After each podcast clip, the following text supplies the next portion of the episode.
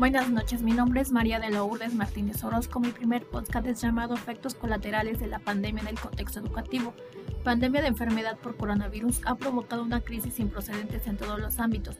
En el contexto educativo, esta pandemia ha dado lugar al cierre nacional de actividades presenciales de instituciones educativas con el fin de evitar la propagación del virus y mitigar su impacto.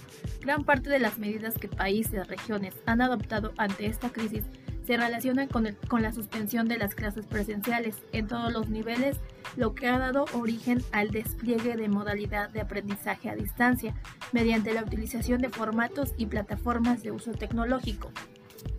Aquí lo más afectado son los estudiantes, porque el tal motivo que se, de que se cerraron las aulas empezó a aprender el aprende en casa, las consecuencias son que a muchos alumnos se les complica en poder tomar sus clases por no tener un teléfono celular o una computadora o bien una red, un acceso a una red.